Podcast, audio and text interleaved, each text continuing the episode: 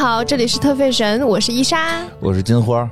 今天我们来聊一个之前提过的设计师。对，上一期应该就提过安娜苏。嗯，比较有意思聊安娜苏，因为其实很多朋友就是说聊这个啊，聊那个，其实基本没有提到过要聊安娜苏，所以我们就就聊一个特冷门的。别人让我们讲的，我们都不讲。对对对，因为你想他让你讲，他肯定他挺熟悉的嘛。嗯，多少有一些了解。对对吧？讲没劲，咱们讲一个大家不是很了解的。其实我上学的时候，我一直觉得这牌应该是一个大家很熟悉的牌子，因为在我上学的那个年代，这个牌子确实还是做了一些宣传的。嗯，呃，但是当时呢，是它的香水啊进入了这个咱们这个市场，所以它是以香水让大家认知的。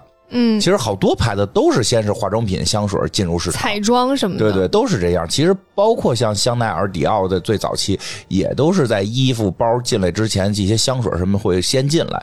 啊，这个我我没有考证了啊，但是从我儿时的直观记忆，就是迪奥的香水是很早就见到的。后后来说，对，后来说有地儿卖他的包，那个就是已经知道有这个牌子了嘛。嗯，所以而且有可能是大家的认知上，就是至今我有很多男生的朋友都会认为 YSL 是出唇膏的。啊，对，这是由于前几年这个对，因为他会突然之间就是有一定比较大的知名度。对对对，那，你说这个真是对杨树林，大部分的男生会认为是出唇膏的，并不知道他是这个特别著名的服装设计师。对对对，其实安娜苏也是同样的这么一个情况，他实际上是一个服装设计师。对，是的。呃，以服装为主的，但是他最早被我们这个认知呢，是更多的是香水儿，更多还有彩妆啊，对彩妆，呃，而且好像还不太贵。啊，没法跟那些大牌比啊！这个因为它的那个品牌定位年纪就比较小，它定位是年轻化一点。对，国外认为年轻就便宜，就是 确实是这个思路。年轻的小姑娘没有那么多钱用在就是化妆和打扮上，就买衣服上，所以他们的价位定位会稍微低一，会稍微低一些。所以就是很多人会就是有了一个直观的感受，就是安娜苏是一个比较廉价的牌子。一个比较廉价的化妆品牌子，真的有很多人是这个认知。真的吗？真的真的没那么便宜。呃，比那个大牌便宜了。对呀，你比香奈儿、迪奥什么的可能。但是它也没有到廉价呀，就是跟很多就是其他国产的那或者是韩国那种彩妆来比，还是偏贵一点点的。对对对，就也有很多认为它可能算轻奢什么的，反正就就是，反正总而言之，就是大家很多不知道它是一个挺有名的设计服装设计师，嗯，时装设计师，而且现在还健在。这个 就是很年轻，这个牌子非常年轻，这个设计师其实也挺年轻的。是的，呃，我们当时觉得年轻，现在可能就是也随着年龄的增长，我都四十了，对吧？他他也他也长岁数了。他其实还算是就是，呃，我一直都觉得他的品牌还算是设计师品牌，就是很有他个人风格。对对对，而且其实他在中国就是服装设计师这个身份，并没有被大家所。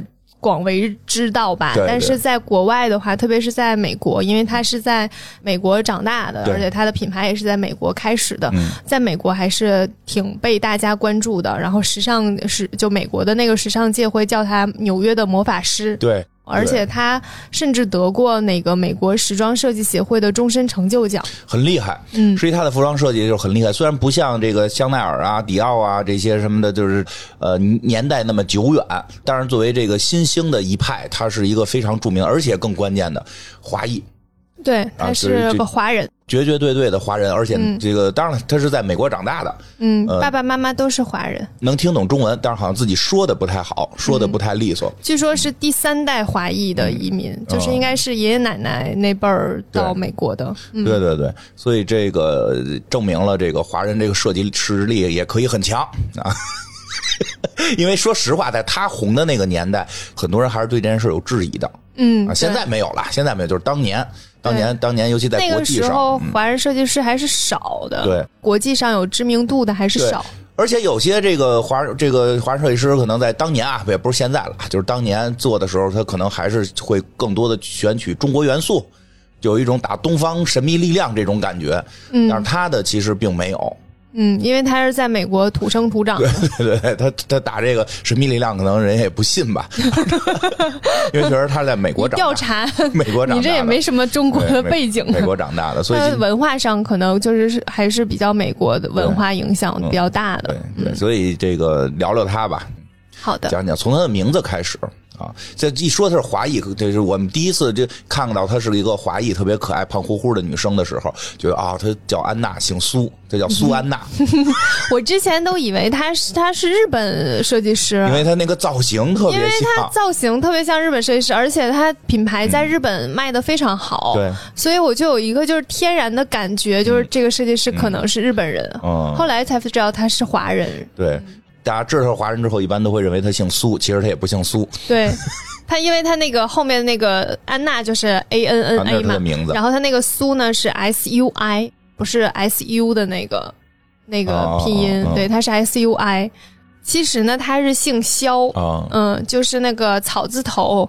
萧峰，对，萧峰，你们契丹族 没有没有，他是南方人，我记得家里是。他姓萧，然后叫萧志美，他的中文名字叫萧志美，还挺中国的，挺中国的。但是这个名字就是很少提到，他是华人，但是他其实是美国国籍嘛，所以应该这个名字也只有家人起的，但是也没怎么用过吧。叫这个，我们那会儿就叫这个这个海外侨胞。对。所以他用的是就每年过年会发来贺电的那批人，这不春节快到了吗？对，嗯，天下华人是一家嘛。春节的时候，我们团结在一起。我也有一个就是安娜苏，我安娜苏的东西，我想想啊，我有一瓶它的香水儿，是那个独角兽的那个，这个很多很多人都独角兽那个很多。当时就是因为设计，很多人买安娜苏的彩妆品牌和香水都是因为。喜欢它的设计，嗯，它的那个彩妆的系列也全都是有它的一些设计理念在里面，比如说那个玫瑰花啊，然后紫色呀、黑底儿啊，上面那种。就你今儿穿这衣服搭配呗，穿一黑底儿的那个打底衫，上面露着安达苏的 logo，然后外头穿一紫色的一个毛衣，对吧？正好这鸡心领，这叫鸡心领吗？这词儿是不是也有点老了？是。非常老，这鸡心领，我妈妈那个年代才会这样说。这鸡心领把这个安达苏的 logo 露出来，这你现在合着你今天这个造型是按照当年的一个香水的这个造型设计的。我今天是觉得得录这节目，就穿一件他的衣服嘛，就是有点气氛嘛。我不是一直比较有仪式感吗？那上次录爱马仕，你怎么没拿包来呀？拿了，我今天都拿爱马仕了。那你那天拿也拿了吗？我拿了。那天你没拿，今天给补上。我今天背的爱马仕。啊，行行，嗯，来这，就是说这，说回来，说回来，说回来，就是为什么叫安娜苏？我以前看过一个专访，嗯，呃，现在也找不着了。上学的时候，我们上学的时候有一节课就是看安娜苏专访，所以呢，这个专访还是这个蔡康永老师采访的，比较有意思。哎，他们像是一一类人，对对对，真的是，他们俩聊得很好，而且比较有意思是蔡康永呢说的是。中文，然后阿苏的说的是英文，彼此都能听懂。他彼此都能听懂，因为阿纳苏一上来就说说家里人确实说中文，然后我也能说一一点点，但是明显我说这个中文就会影响采访效果，他会没有办法准确的表达自己的意思。对对对，所以就是你你就用中文问我全能听懂，但是我说可能就要用英文说，所以就整个过程就是这个蔡康永老师说中文，他说英文特别和谐，然后上来就是问到了就是这个安纳苏，就是你怎么叫肖肖肖。什么肖志美？嗯啊，就是感觉一般设计师都会找自己的名字作为自己的品牌嘛，这是这个时尚界的一个呃很流行的，或者说这个传统的一个做法，对吧？你咋没用自己的姓他说呢，就是其实这就是我的姓嗯就这个苏呢，我的那个美国户口本上写的就是这个 S U I。嗯，说怎么回事呢？说这是有个故事，说就是他祖上来的时候哪儿人呀？广东人。我特意找一个广东美女朋友问了一下，说这个这个“萧”字在粤语里大概的发音是什么？说大概发音确实是一个，就是他给我说的是 “s i u”，就是发音大概是 su，su，它大概这么个音。我发不太好啊，但是大家就体会它是一个类似于这个“苏”跟“萧”之间的音。所以当时这个音呢，就别说咱们这个普通话北方人发着有点费劲，“su”。咻，就是别说咱们反而费劲了，那对吧？咱们反而都有点费劲，老外呢就更挠头。所以当他们听到这个音的时候呢，就直观的就给写成了 S U I。嗯，这在户口本这么写了，当时好像也没注意。然后后来往下传的时候，说哟，咱们给咱姓改了，明明应该是 S I U，别这个，呃，粤语是 S I U。普通话都不是 S I U 了，这个吧，这这会儿还给写成 S U I 了，只能按 S U I 的发音发了，就发成了苏这个音。实际他并不是姓苏，他确实在美国他叫安娜苏，但是他他这个姓是由于当时这个粤语发音这个腾超的时候所以他应该叫安娜肖。肖安娜，素素安娜，其实是这样的，就是粤语那边的对于中国的姓氏，它会有不一样的。比如说我姓谭嘛，咱们拼音的话就是 T A N，但是对，但是在粤语的体系是 T A M。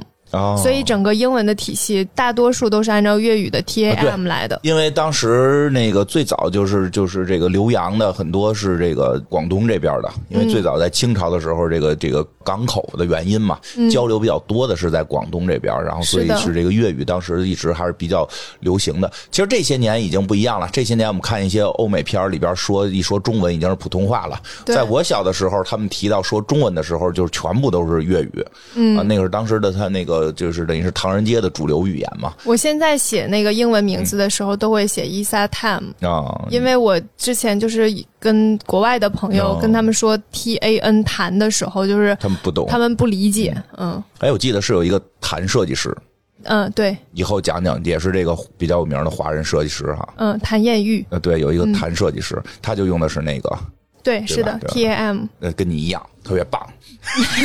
就是为了方便大家理解，之前也是每次要跟大家去解释、去纠正，然后后来就觉得，哎，算了算了。对，反正反正有一个著名的华裔设计师已经叫这个，就算了算了。我觉得，我觉得安娜苏也是，后来就觉得，哎，算了，没有必要，对，没有必要解，没必要名字嘛，没必要代号而已。其实真是这样，这真是这样，真是这样。这就这件事儿就不知道会不会若干年之后就有人传承什么，他家里边怎么叫什么，我们懂得得怎么念。我从因为你想陈寅恪先生到底念陈。陈寅恪年陈寅恪打成一锅粥嘛，我就不在这展开了啊，不在这展开了。我大概知道这个故事，这这你知道吧？嗯，回头我给你单独讲讲。这是我好像知道，就是你讲的，是吗？啊，就是我讲的哈，我对这个有深入的考察的，对吧？就这个事儿也打成了一锅粥嘛。实际上到了一定水平，人不太在乎你，知道是我就行了，你叫哪个都无所谓。所以安大苏这可能还有那个贾平欧、贾平娃那个不是也是？对对对，很多都争，其实都。还好啦，无所谓，无所谓，无所谓。对，就这这两天那个我们家那个换那个路由器，然后那个正好我没在，来的那个工程师吧，就按照我的那个名字给我，怎么了？特别好，特别好什么呀？按照你的名字说吧。给我设置的我那个 WiFi 名嘛，嗯，魏珍珠。珍珠吗？你是珍珠？喂珍珠，好。喂珍珠，我跟你讲，这这名字挺好的。不是猪，是珍珠啊，出还是韩国名你都有了。出这个音还是写对了，就就我那个肾，好多人都发真的音。嗯，就就是谨慎搁一块知道，但是单独拿出来，好多人都发真的音，就叫魏真初。就是以前我有老师也管我叫魏真初，我就习惯了，无所谓，无所谓。我经常被被叫谭毅。就是那个三点水，大家就会默认为它是个言字旁。哦，你写连笔了，光名字说这么半天，我明白不是没得说，不是没得说，有的说就是想聊聊，想聊聊，因为这个特别有意思，这个事儿还是挺有意思的。就是他这个安娜苏，结果弄半天他还不姓苏，就就小时候我第一次看到那个采访的时候还是很惊讶的。对，然后呢，这也是就是之前他的这个父辈祖辈们是从咱们中国过去的嘛，当时是有这么个情况。后来他等于是直接从小在那边长大的，然后然后也正经学服装设计的，然后呢。其实更想后边聊聊他的这个这个成发发家不是这个发家 这个致富奔小康出名或也不能叫出名吧，就是这个成功吧，基本算成功吧，我觉得挺成功的，挺成功的。他这个成功的这个过程，其实是跟又跟之前的一些设计师们不太一样，不太一样，而且是有点意思。我比较喜欢他的这个成功的这个故事。嗯，来给大家讲讲。安娜苏呢，是一九五五年出生的，嗯，就我们就叫安娜苏了，不叫肖志美了。安娜苏挺好的，嗯，挺好听。嗯，她是一九五五年出生的，然后刚才也说了，她是第三代的华人移民，出生在那个密西根州底特律市，就是也不是一个非常核心的城市吧，嗯，感觉是工业一点儿。不，反正不是那种北上广大城市。对，反正听着不时尚吧。嗯，但是他从小就是从四五岁开始吧，就开始喜欢就是这种打扮的美的东西了。那个时候就开始给娃娃设计衣服啊什么的，就跟我小的时候很像。啊，是是是，跟小时候有点像。对，这和很多设计师在童年还是类似的，区别是她是一个女生，她可以正大光明的玩这些。没错，之前很多的故事都是男生，然后就不方便什么的。对，我觉得很多时候小女孩儿。对于美的最开始的认知，好像都是就是要给娃娃穿衣服啊，对，给她打扮。每个女生最早的人生梦想之一都有过服装设计师。对我小的时候，后来就是喜欢玩变形金刚，喜欢玩赛车，但是我最最早还是喜欢玩布娃娃的。你哪喜欢玩变形金刚啊？你那喜欢打你哥？才不是！然后别烦人。他小的时候也曾经就是有想去做一些。烘焙呀，做饼干啊，或什么的。然后他妈妈就说：“烹饪这件事情不是你擅长的事情，你应该去发挥你自己的才华。”给他妈做了，可能是发现不好吃。对，所以那个时候他就开始给娃娃做衣服，然后就需要缝缝补补嘛，他就开始学了各种缝制啊这些东西。你说他这个童年还真是一个好像一个很平凡的童年。嗯，因为所有的女生感觉都会对美丽的蛋糕和可爱的衣服都会很感兴趣。是的，对吧？对，都会有这两。两个小梦想。是的，他他妈妈给他封了一条路。我小的时候还想当那个美发师呢。哦，美容美发。嗯，我小时候特别想当美发师，后来因为我妈说，就是因为我们家那边学习不好的小孩儿才会去学美容美发，然后我又学习挺好的，我妈就不让我学，在我很小的时候就扼杀了我这个梦想。成功了，成功了！现在是一个著名博客了。我不是，我不是。之后，但是他还有一个爱好，跟我也很像。他就喜欢从时尚杂志下面去撕下一些就是他喜欢的图片，然后贴在一个就是那个本子上，做一个剪贴布。我小的时候是这样的，就是。画出来一些衣服，然后给一个平面的小孩穿平面的衣服，你能理解我的意思吗？理解，现在有不用自己画了，都是做好的不干胶。对，小的时候是这样的，然后也会看到好看的东西，就接下来贴在我一个本子上。小姑娘好像都有过这个阶段，是啊，还有抄歌词 等等。抄歌词，安娜苏也抄歌词。还有就是碰到喜欢的句子摘抄下来，碰到喜欢的图片，然后撕下来贴在上面，就这个过程好像大家都有。没有抄句子的没有，抄句子这属于你们得认字儿。但是安娜苏这个不一样，就是她本子里面会放着很多自己画的东西，也会放一些他觉得好看的图案，然后一直积累他。把那个剪贴簿 叫“天才档案”，小的时候起的名字叫“天才档案”，跟我们家小闺女似的。现在给自己起了一个，呃，不是大闺女，我们家大闺女现在微信是个日文名，嗯，这这不是学日语的嘛？然后那个搜了一下，啥意思？就是天才少女。他中文表达从来都不会表达出这些情绪，嗯，但是他会用就是他学的那个新语言去表达，我觉得挺好玩的。挺有意思，内心可能都还是觉得自己应该是个小天才啊，这种。我好棒哦那种。对对，哎，你看，要不然人家那卖那表叫小天才卖的小天才手表，彻底找到了这个孩子的洞察。对对对，小天才。就是他给他自己的那个剪贴簿起名叫“天才档案”，然后很不一样的是，他小的时候就会一直累积，然后放在床底下。大概有一箱子那么多，他长大之后还在继续做这件事儿。他一直都在就是收集他喜欢、他有灵感的一些图片或者是一些东西，贴在他的那个剪贴簿里面。他后来有一次在采访的时候说。就是杂志简报啊，或者是一些明信片，他觉得可爱的也会贴在里面。但他说他的那个天才档案，就是这些剪贴布，已经占了整整一个一面墙的衣橱了。嗯，就是他一直在往里面加新的东西，就是他有在坚持这件事情。我们好像就是小的时候玩一玩，这事儿就过去了。嗨，也是，咱小时候玩玩，家长就说这东西没用，对考试有什么帮助？嗯，是吧？就扼杀了。然后他还有就是在采访的时候聊起过，哎，说到采访这个事情，我以为哈他是一个华人设计师，我能找到很多很多大量就是中国的采访，因为之前在做设计师或者是一些品牌的时候，都遇到过问题，就是很多采访的资料或者是视频资料都是英文的。对于我来讲，还是有一些困难的。我想说，哎，华人设计师一定有很多大量文字都是中文的，结果发现还是一样。对，因为没有，全是英文的，因为他一直都在纽约混。对对对，所以很少有中国的采访，好像只有一个，就是有一个。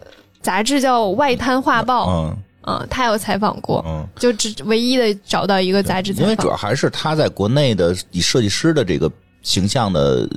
呃，声量低了一点对对，大家不太了解，大家始终还认为是个彩妆。嗯，彩妆的话，他也许有很多日文的采访。彩妆的话，可能背后就没有设计师这个概念。是的，所以采访的少。所以他在一个采访里面说，就是他曾经许下，就是一年之内绝不重复穿同一件衣服，然后也他也真的做到了。还是有钱，就是他就是喜欢每天会去换不同的服装。就是天生对美会有一些感知，然后，所以他整个人生也算相对较顺利吧。就是他他在后来就中学毕业，顺利的考入了纽约的帕森斯设计学院。这个是世界四大。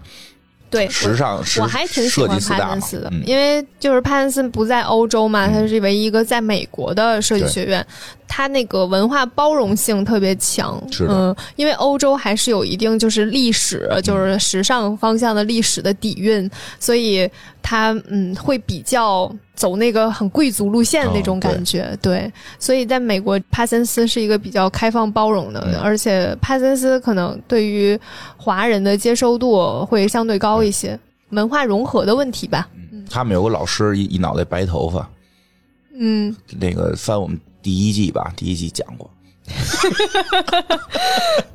叫 Team，记忆力特别好。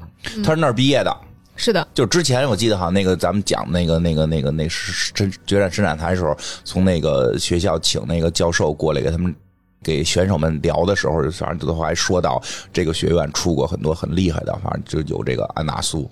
是的，就是帕森斯嘛。嗯，对，安娜苏还是就是现在帕森斯学院比较有代表性的毕业生之一。嗯，因为他首先很有风格，其次在纽约还是就时尚界是非常有名望的。嗯，对。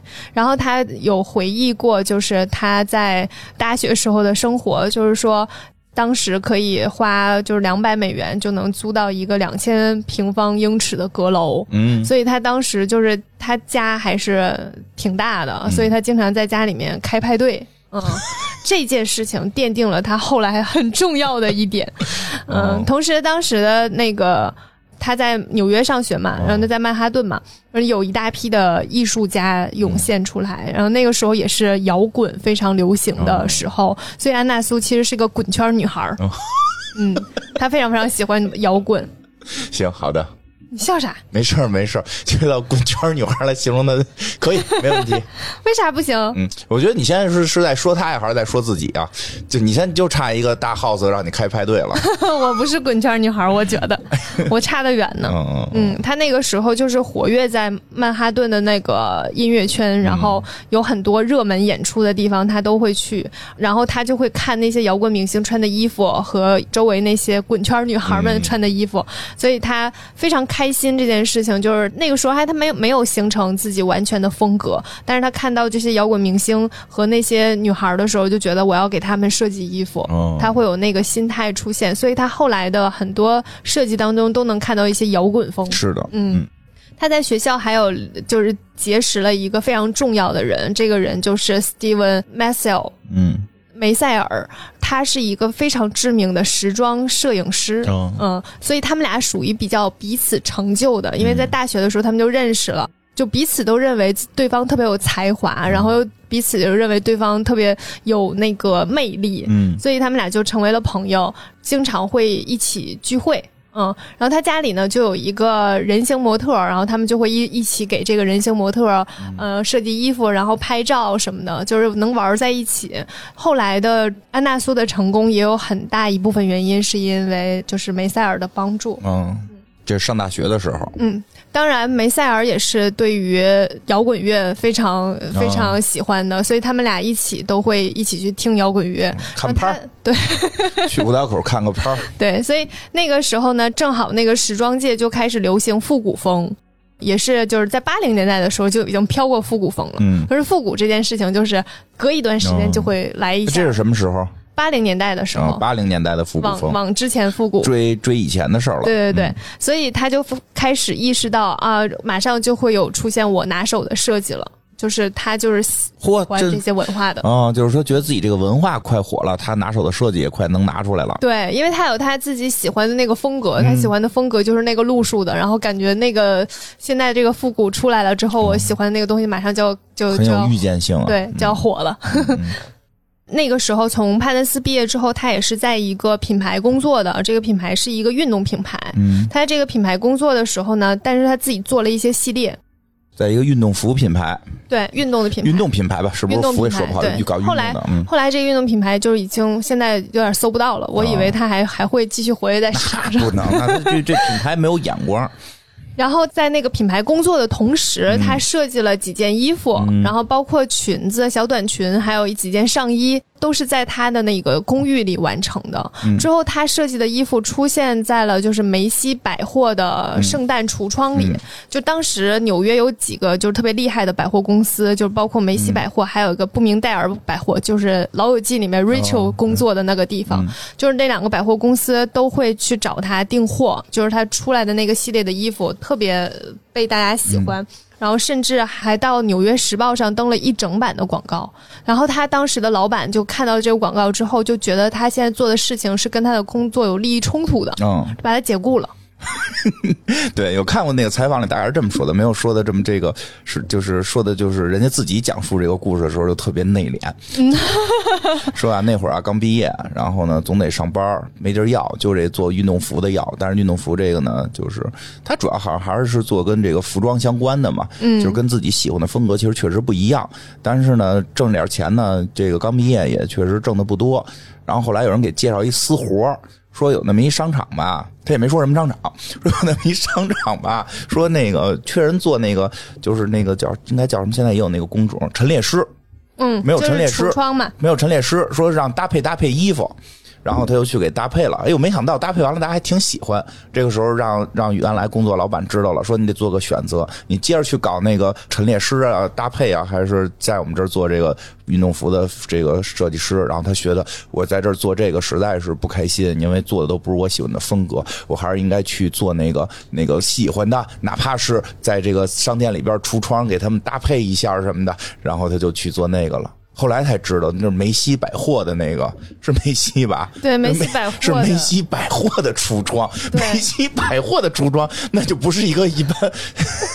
而且他其实就是在此同时，不光是在做陈列师，他也开始有一些自己设计的衣服而且其实那个应该也不是陈列师，那衣服应该是他设计。弄的，就是人，反正他自己说，也可能是当时翻译啊什么的，可能也可能上课睡着了。反正就是当时我们看这件事儿的时候，就是觉得这个他开始去做陈列的这个事儿，好像不是一个特别厉害的事儿。后来才知道，其实他这等于是直接还是挺厉害的了，就是是这个梅西百货嘛。相当于这个什么 SKP 差不多啊，SKP 的这个大堂正中间的一个要代表中国这个，而且它是圣诞橱窗，对，就是大过年的时候中间的那个 橱窗，要代表的是促销，对，它要代表是这个最豪华的商场的这个最最重要的节日，最重要的节日的这个这个视觉符号。对，其实又出自他手，这个确实。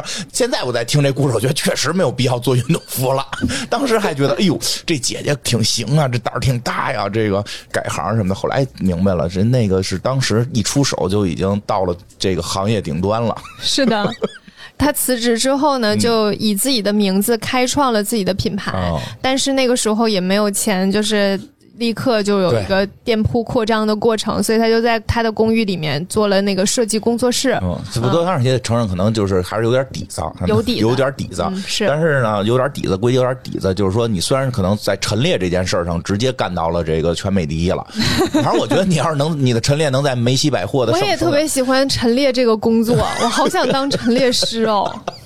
你想做陈列师的核心目的是为了不用缝缝裁裁打板什么的，你都是现有的衣服。不是，我觉得摆东西这件事情还挺有意思的。我我今天不是跟你说，就是可以开始做视频节目吗？我想到了一个选题，什么呀？就是让我们的听众们把他衣橱里面觉得最不好看的衣服，都想扔掉的衣服寄给我，然后把它搭配一下。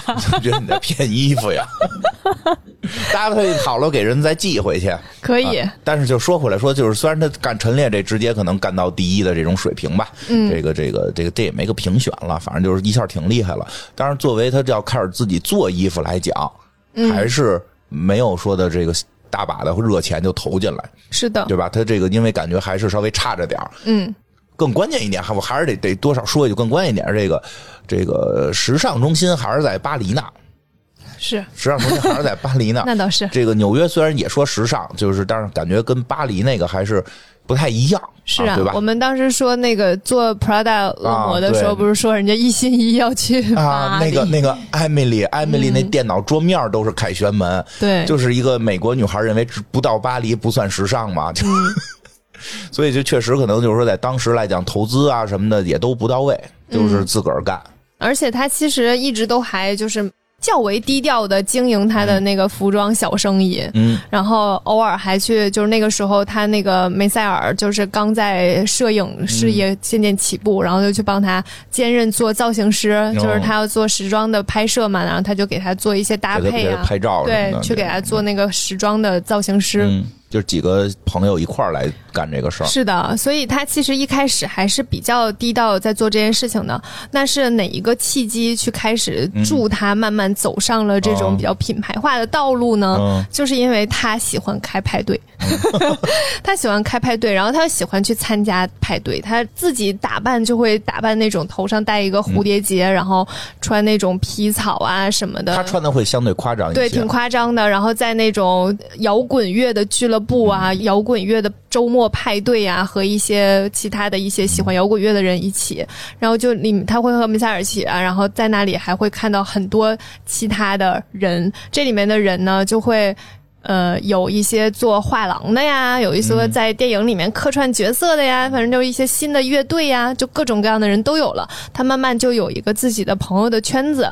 那在这个圈子里面，就每个人都是有各自的才华的那一种。后来他这个团体里面加入了谁呢？有两个很重要的人，谁？一个就是老米啊，我们之前说过的那个名模奈奥米，奈奥米坎贝尔。对，嗯，还有一个人呢，就是呃琳达伊万格丽斯塔。这个人呢，可以说是第一个获得超级名模称号的女模特，非常非常厉害。她曾经有一次在采访的时候说。至少要给我一万块钱，我才会醒过来，就从床上爬起来去工作。嗯，就是工作比较值钱，就是每天一万呗，而且是一万美金。因为他的为什么会有超级模特这个出现呢？就是因为他的出现，整个模特行业的那个薪酬水平是上去了，大家就开始把模特这个行业能够当做明星去看待了。嗯，就是这个事儿是这样，我我印象中伊莎讲过，嗯，然后呢，伊莎说这个想不起来了。然后呢？不知道我们俩谁记错了？有没有听众是考古的？帮我们看看，我们之前是不是讲过？我讲过这个人吗？就是琳达伊万格丽斯塔。我我老觉得超级名模，我老觉得讲过，还有一万块钱下床这行也讲过，是吗？就是你哎，就是如果有听众知道，可以留言告诉我，或者是就是就评论里说吧，对，评论里说一下都可以。嗯，我真的记得我没讲过，然后金花非说我讲过，我也不是很确定，无所谓了，不知道是不是在节目里了 啊。对，他就认识了这两个人，这两个人就成为了他那个朋友的圈子。嗯然后这两个人呢，就是后期就会助他，因为 就是他们开始穿安娜苏的衣服，就代表着很多事情带货了，有贵人相助了。是的，然后他有一次跟着梅塞尔一起去看高缇耶的那个时装秀，嗯嗯，大家还记得高缇耶吗？嗯，然后高缇耶，然后就遇到了麦当娜。梅塞尔介绍说：“哎，这是安娜苏，哎，这是麦当娜。”然后麦当娜就说：“我有一个惊喜给你。”然后麦当娜脱下那个外套，里面是安娜苏一条裙子。嗯，然后他当时就觉得特别有信心，就是麦当娜呀，穿了我的衣服，她有那么多选择。我我懂，我懂。她选择穿我的衣服，我懂。嗯，就跟就跟就和，对，就和啥呀？就和啥呀？就和就和王自健老师第一次说：“哎，我喜欢听你节目。”麦当娜和王自健，好。我也不是安娜苏，你这行，别这么瞎说，让让老师听见。可以，可以，可以，值值得比，值得比啊！行，这确实是人家搞语言艺术的，语言艺术界的麦当娜。对啊，语言艺术界的麦当娜，然后觉得我们靠说话这个，觉得说的好，就确实会信心大涨。对对对，就会觉得哦，我们不是瞎闹，我保证行。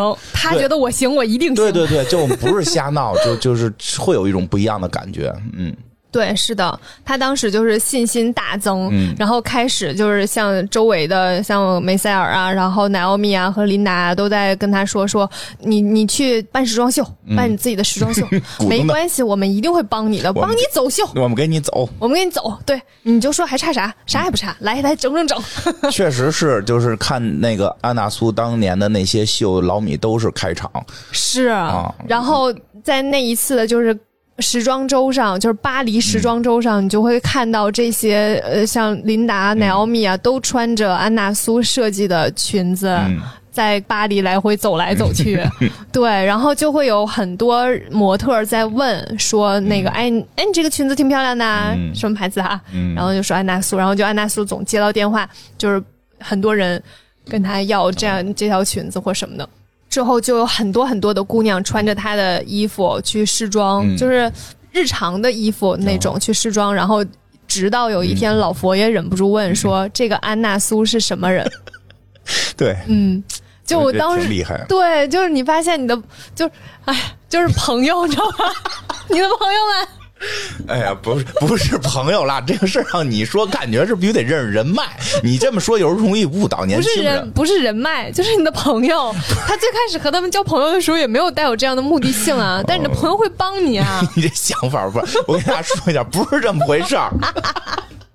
同一个事儿啊，同一个事儿，我们同一个事儿，不同的解读方向。解读方向就是怎么哭了啊？对，感动的，感动的。为什么感动？我特别特别喜欢他的故事，就是您是因为啥感动？是因为他有朋友吗？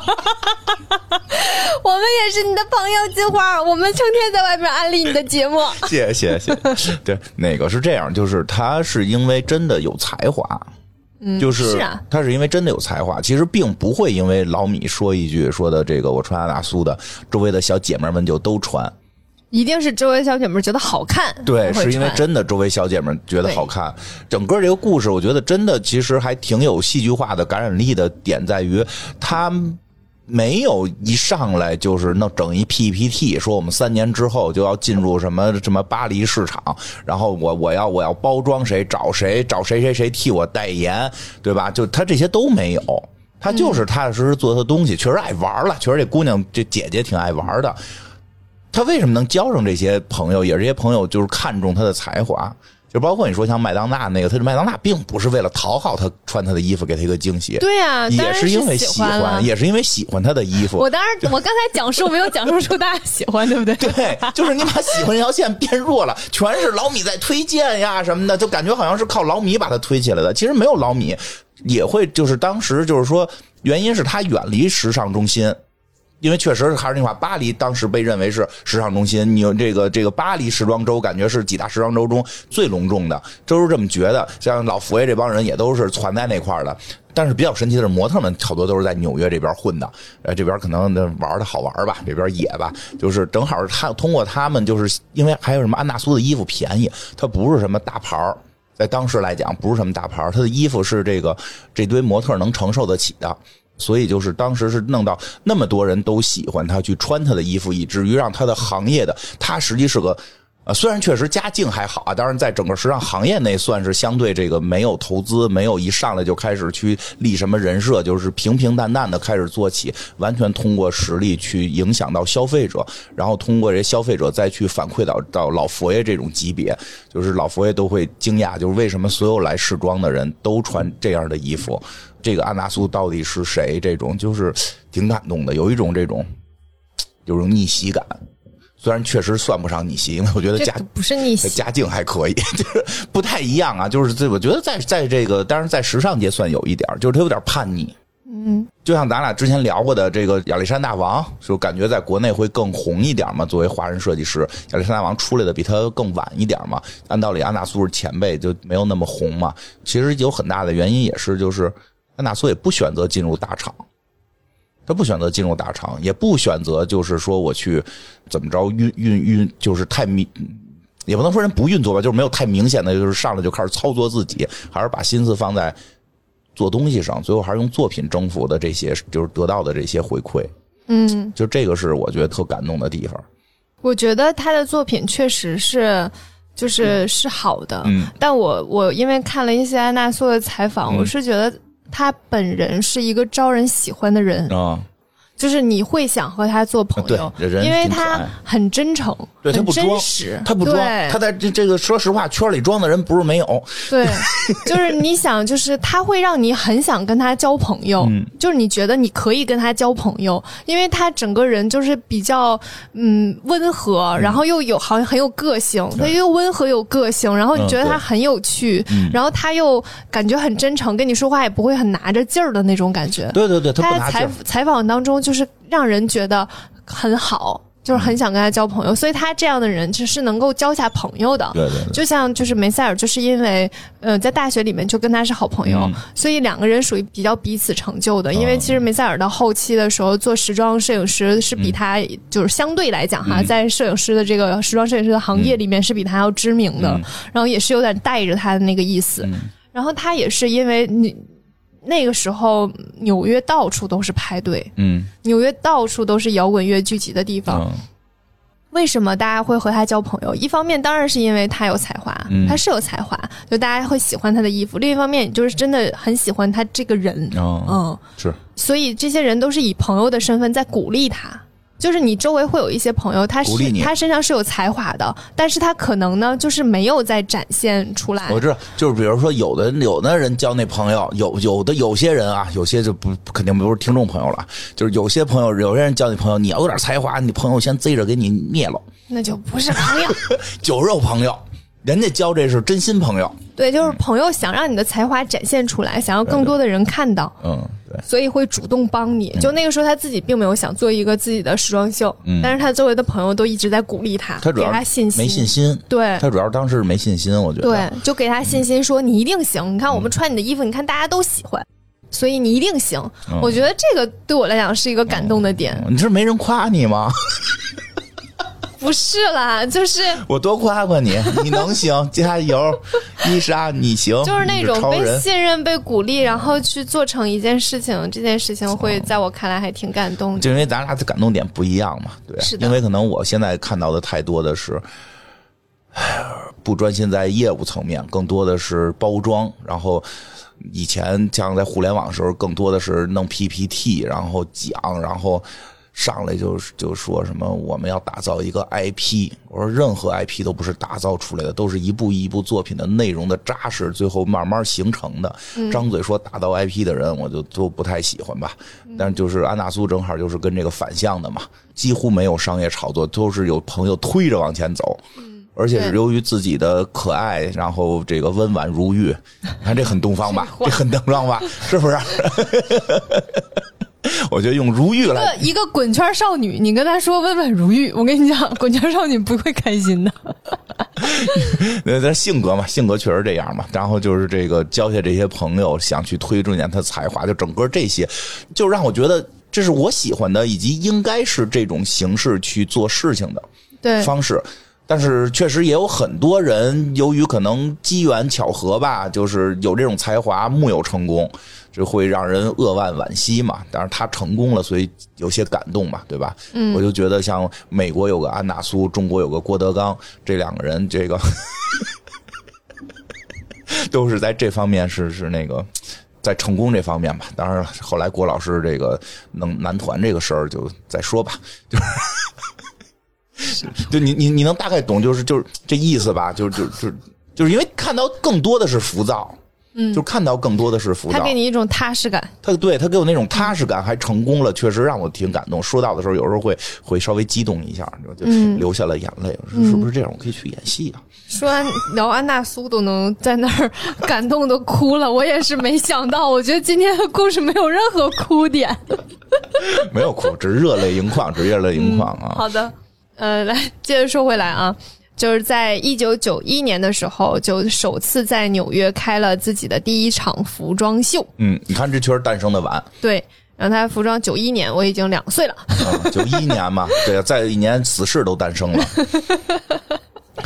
咱俩这个标志点完全不同。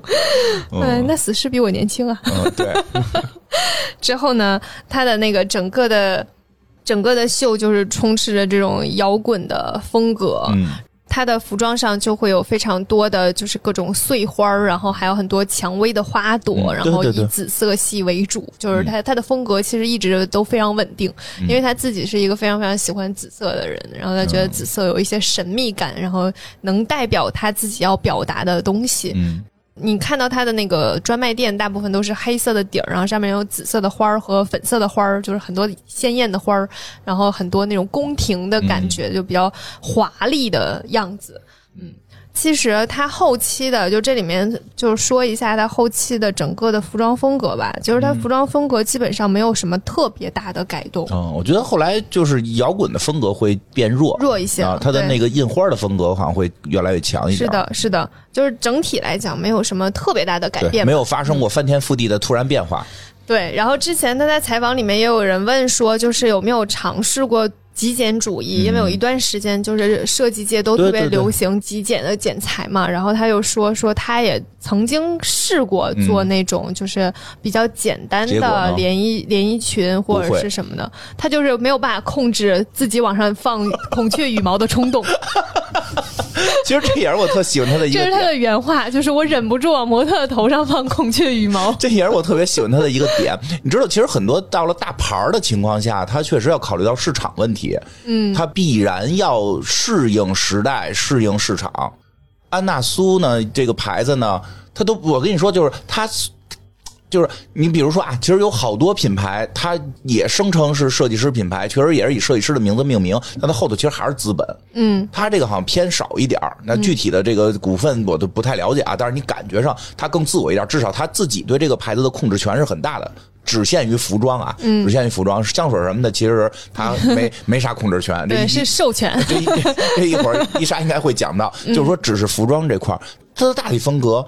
呃，不能说一点变化没有，但是你是能看到，就像一个人的成长，他没有因为时代变了，或者说的这个市场变了，突然做一个大的这个变化。嗯，对，它都是慢慢的，这个就就可能就它之前比较偏摇滚，然后会有一些就是呃蕾丝滚边儿啊，然后那种小花啊、点点、小碎花的那种结合，对，就是那样那样的结合。但是它后期之后，你会明显发现那种刺绣和毛皮的装饰会变多。对，它也就是比例哪个多点哪少点的。对，它是有点就是那种慢慢成熟了一点的感受。对对对。所以你看它的整个服装秀，就是历年历年的去看，你会感觉到。就是一个人在做的东西，你甚至能感觉到他的成长跟他的品牌的这种变化是是联系在一起的，因为他也不牵扯到换设计师，对，而且他就这一个牌子。嗯，我 我好像不知道他还还在哪个大牌说的这个没有任任任职没有对吧？他有很多就是跟品各种品牌合作啊联名啊，对他，但是他自己做全职设计的都是他，他就就说白了没去别地儿上班，没去啊，对，不爱上班，这是一点很有意思。我因为我也不爱上班，就是跟别的牌子的不一样，嗯，就感觉他就不也不考虑市场什么的，就在做自己。有的时候啊。市场变了，自己不适应了。就像你刚才说的，他开始预测了自己这市场可能未来会自己会适应，因为在他刚出道的时候，觉得这个复古潮流啊、摇滚乐的风潮啊可能会适应嘛。那后来确实有了变化，是有时候受到经济影响，受到这个国际环境影响，这些东西其实都会影响到服装本身的那个流行走势。这个流行走势变化之后，他并没有过于强求自己，非要也跟着转变。嗯，等呗。嗯，我这个风格总，我这个风格总会有人喜欢。这些人可能有些人会变，有些人还不变。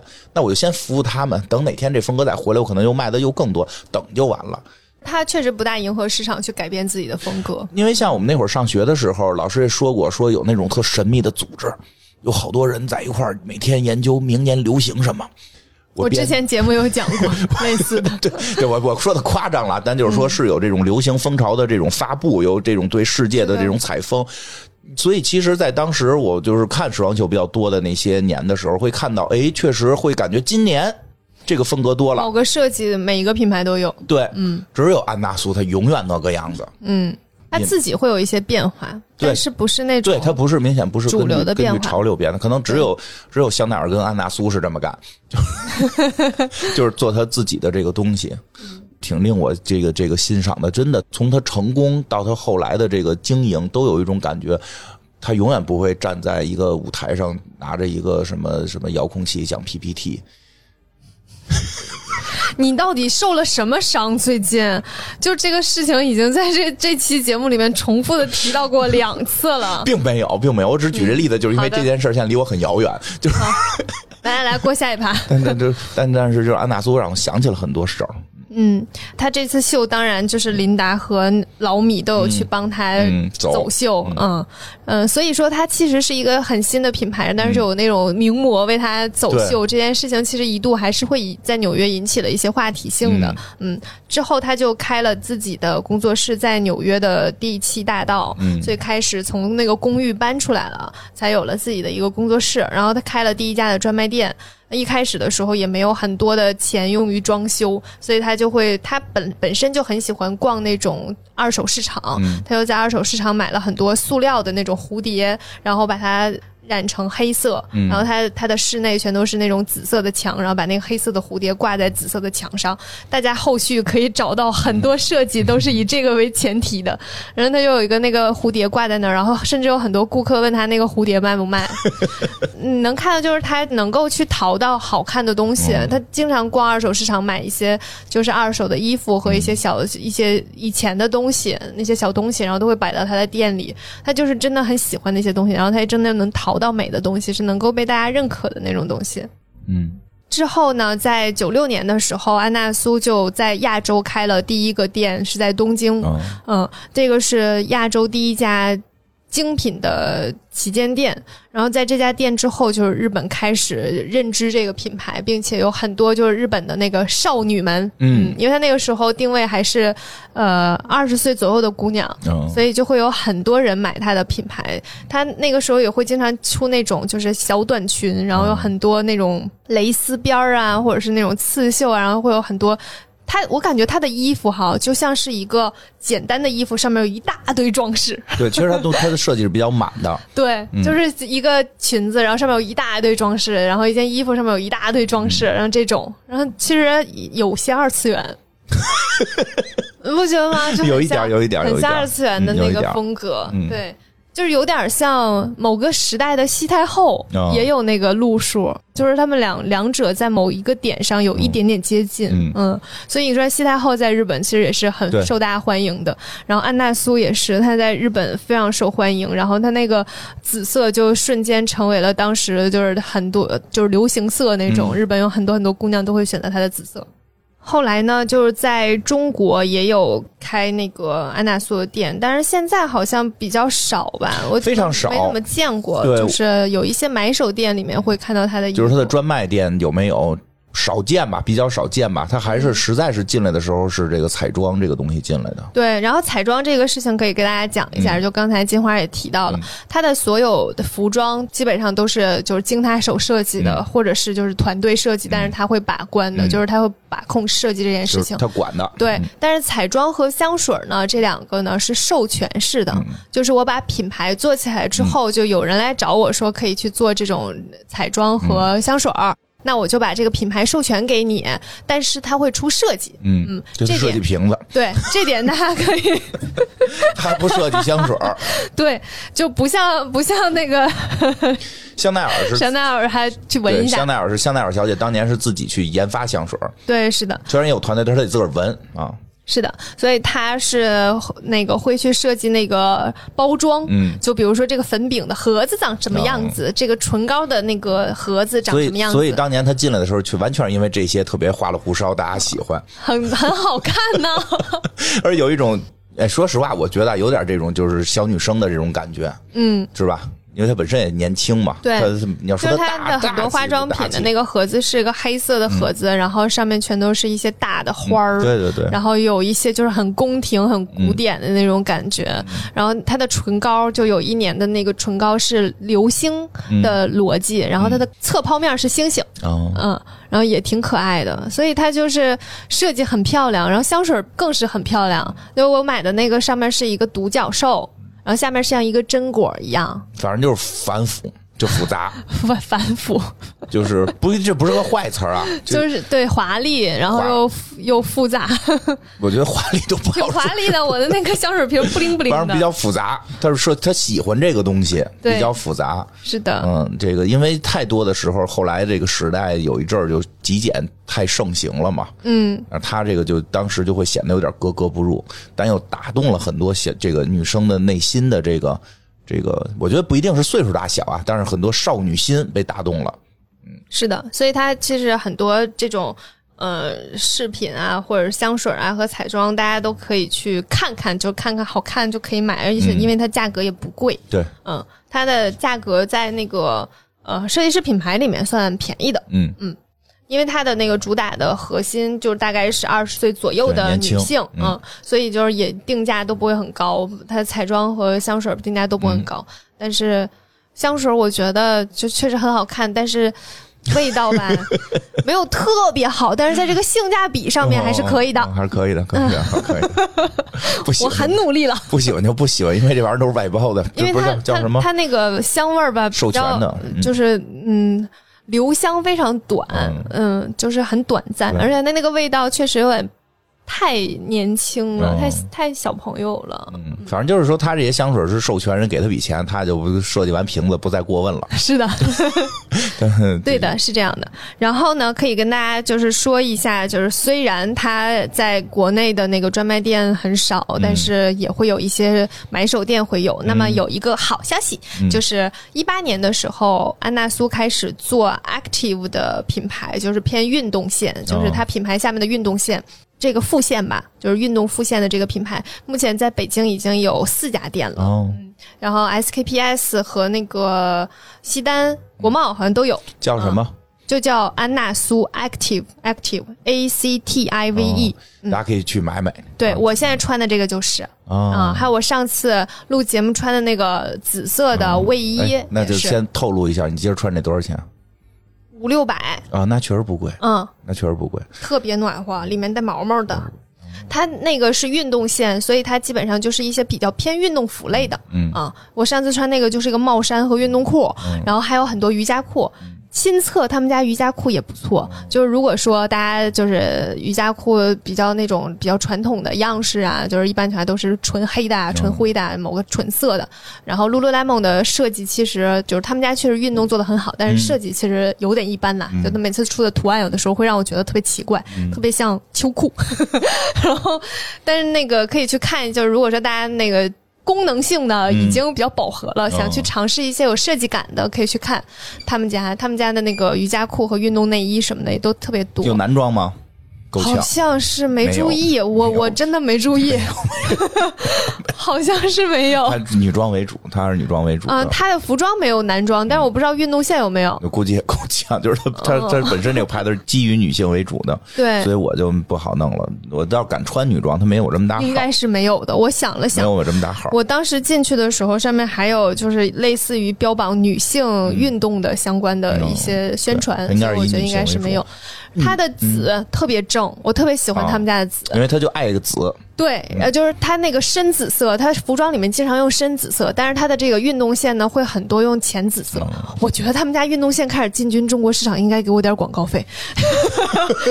就是今年特别流行那个长春花蓝的那个颜色，和他们家现就是运动线走的那个淡紫色非常像。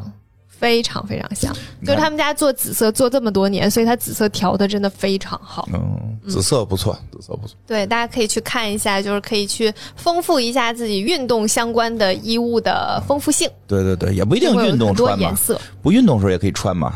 不是，就是运动相关的衣服。哦，对对对对对，人家说嘛，就是那什么叫。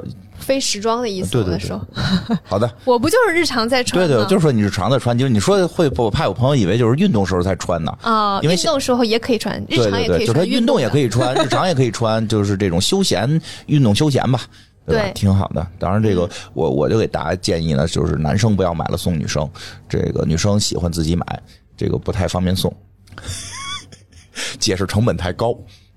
因为因为它的知名度确实还不够，大家会认为这是一个做香水的牌子。对啊，等过几年，它这个哎，你你有时候你的思考方向真是我永远都想不到的。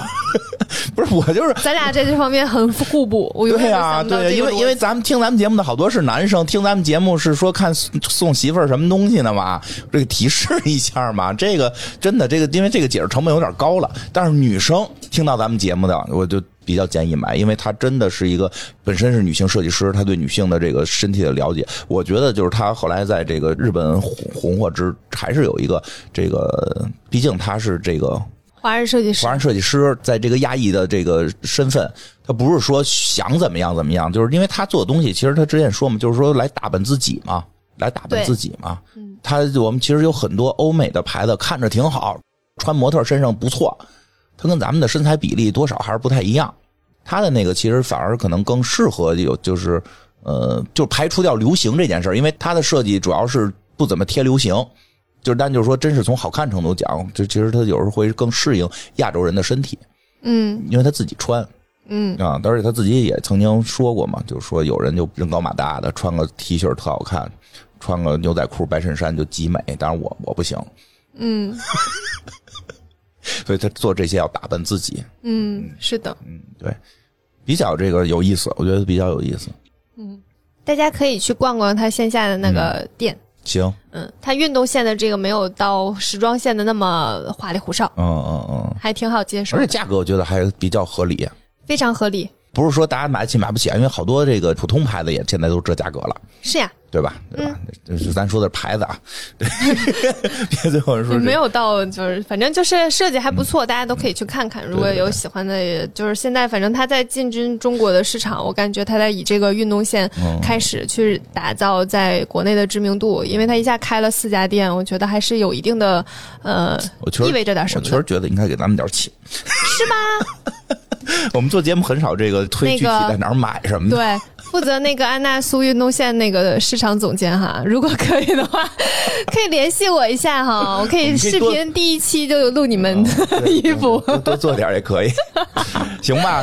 今儿讲的挺好，因为这个牌子还是我年轻时候比较喜欢的一个牌子，就是哎，我以上的信息都来自于一本书，是一零年出本的，就是安娜苏的同名的书，然后里面有有大量他当。时的设计，呃，手稿，还有一些他很多采访，对于很多事情的阐述，大家感兴趣的可以去看一看。好的，觉得那本书做的还不错，是很丰富的。嗯嗯，行吧，反正今天这期节目也算了了我一个心愿，讲了一个这个我我比较这个上学时候比较这个喜欢的一个设计师，就是四大时装周嘛，纽约时装周打开看，基本也就是看安娜苏为主。嗯。当时主要看就看的是美美国时装周那边都有谁来？美国时装周，反正安娜苏肯定要看的，还有一个是米拉乔沃维奇，以后有机会可以给大家讲一下米拉乔沃维奇。好呀，好呀，她就就是演《生化危机》那个女的，嗯，就是她，她实际也做过服装设计师，嗯，她还有自己的时装秀，而且还有自己的品牌，好厉害。嗯，在当时她做的时候，在纽约还是有点名气的，嗯，那个行吧，这个挺好，好，好吧，那就这么着。谢谢大家，下次再见，再见，拜拜，拜拜。